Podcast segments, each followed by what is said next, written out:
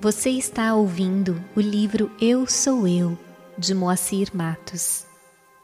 Um livro repleto de mensagens espirituais profundas que vem ao encontro de nossa busca por autoconhecimento e autorrealização.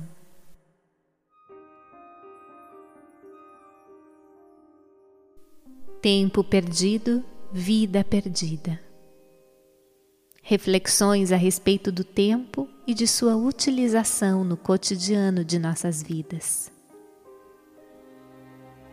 Sem levarmos em consideração atuais conceitos transcendentais e sem entrarmos no mérito de visões relativísticas a respeito da dimensão tempo, motivos de pesquisas e teorias da física e cosmologia modernas, propomos-nos apenas a uma reflexão sobre o aspecto prático de sua utilização no dia a dia de nossas vidas e em função das prioridades por nós adotadas em nossa presente caminhada. Temos percorrido praticamente toda a nossa vida sem darmos a devida importância ao modo pelo qual utilizamos essa dimensão denominada tempo em todos os momentos de nossa existência. O que temos realmente realizado na prática, em todos os dias, horas, minutos, segundos de nossa vida? Como temos utilizado essa variável tempo, tendo em conta sua importância, considerada vital à luz da espiritualidade? Observando assim uma abordagem eminentemente prática, levando em consideração as mil formas de gastarmos o tempo Quais têm sido as nossas escolhas na multiplicidade de nossos divertimentos, nossas tarefas, nosso pensar, nosso falar, nosso nada a fazer, nosso viver à toa? Enfim, como têm sido adotadas as nossas prioridades nesta nossa curta vida por essa dadivosa terra? E em nos referindo à expressão curta vida, Lembramos-nos da pequena história do sábio egípcio que recebeu, num subúrbio do Cairo, a visita de um turista.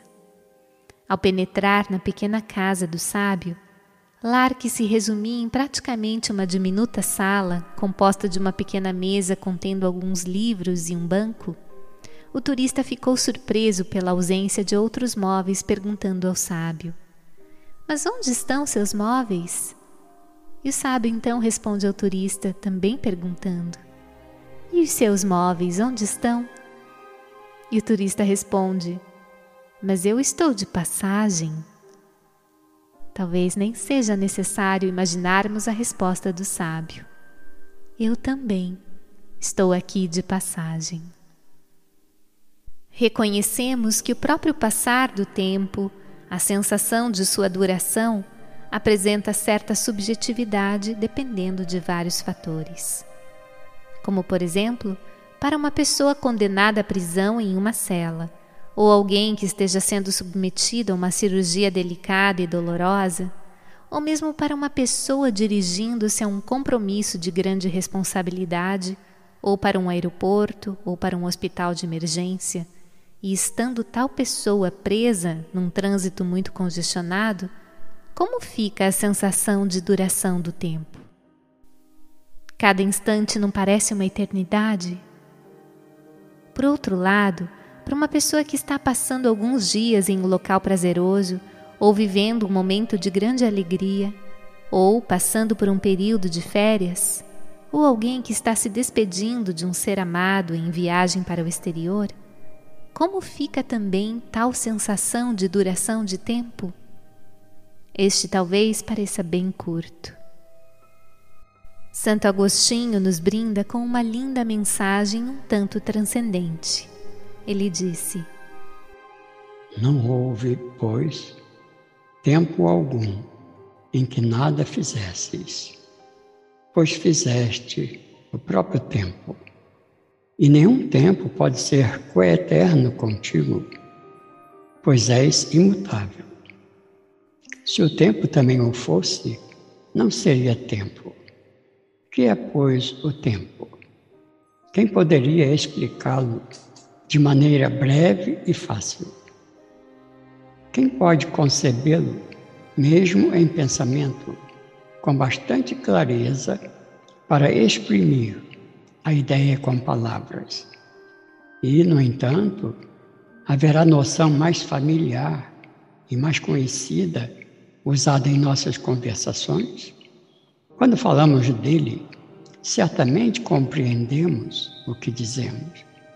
O mesmo acontece quando ouvimos alguém falar do tempo. Que é, pois, o tempo? Se ninguém me pergunta, eu sei.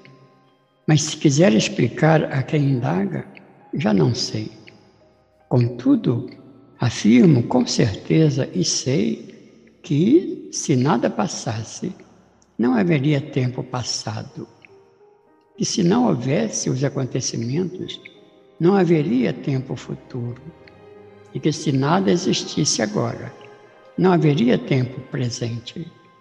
Como então podem existir esses dois tempos, o passado e o futuro?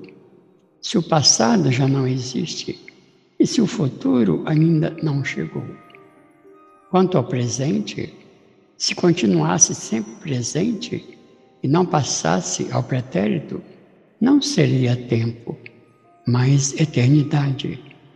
Portanto, se o presente, para ser tempo, deve tornar-se passado, como podemos afirmar que existe, se sua razão de ser é aquela pela qual deixará de existir?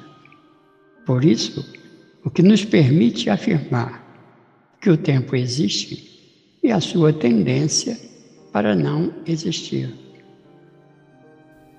Pensadores e filósofos se debruçam em divagações a respeito dos vários aspectos envolvendo a dimensão tempo. Chegam a dizer que o tempo existe porque existem seres viventes, considerando que se estes não existissem, não haveria quem contasse o tempo. E o tempo parece estar relacionado a movimento. Não havendo movimento, como contar o tempo? No passado, não muito distante, usava-se a ampulheta que contava a duração do tempo. E não havendo movimento, como contar o tempo sem a areia se mover? Se a areia não caísse pela ação da gravidade, como contar o tempo? E num planeta semelhante à Terra, mas com gravidade bem menor, como funcionariam a ampulheta e a sensação do transcorrer do tempo numa espécie de slow motion, câmera lenta, da queda da areia e dos movimentos dos seres aí viventes? Se os ponteiros de um relógio não girassem, o que seria do tempo?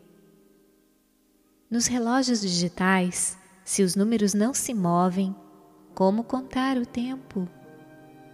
E como funcionaria o relógio do Sol sem o movimento relativo do Sol ao longo do dia? E se a Terra não girasse sobre o seu eixo, como contar a duração dos dias e noites? Se a mesma Terra não girasse em torno do Sol, como ficariam as estações, primavera, verão? E se o Sol e a Lua não se movimentassem, e também todas as estrelas e galáxias? Sem movimento, como ficaria o tempo? Como ficaria, por exemplo, o tempo sem o amanhecer, sem o entardecer e sem o anoitecer? Entendemos que o tempo esteja também relacionado à ocorrência dos eventos. Sem a sucessão de eventos, o que resta da ideia de tempo? E divaga-se hoje em dia sobre a relação tempo versus comunicação dizendo-se que a proporção que o mundo avança em termos de urgências e novas tecnologias, o tempo vai se reduzindo. Num passado não muito distante, as comunicações aconteciam via cartas ou mesmo telegramas nos casos mais urgentes. Hoje em dia, sabe-se aqui no Brasil o que acontece quase que simultaneamente no outro lado do globo. As concorrências envolvendo serviços de uma forma geral se baseiam em valores monetários e prazos os mais curtos possíveis. Assim, o tempo, bem como a sensação de sua duração, vão adquirindo outros enfoques de acordo com o que a humanidade considera essencial. Conjecturar, pois, sobre o tempo se torna um desafio, que demora tempo ou tempo nenhum. Disse que o passado e o futuro não existem, não são realidades no momento presente. Nesse caso, como afirmamos que existe também o presente? Mal acabamos de citar ou mesmo de pensar numa pequena palavra de apenas uma sílaba, o presente já se tornou passado.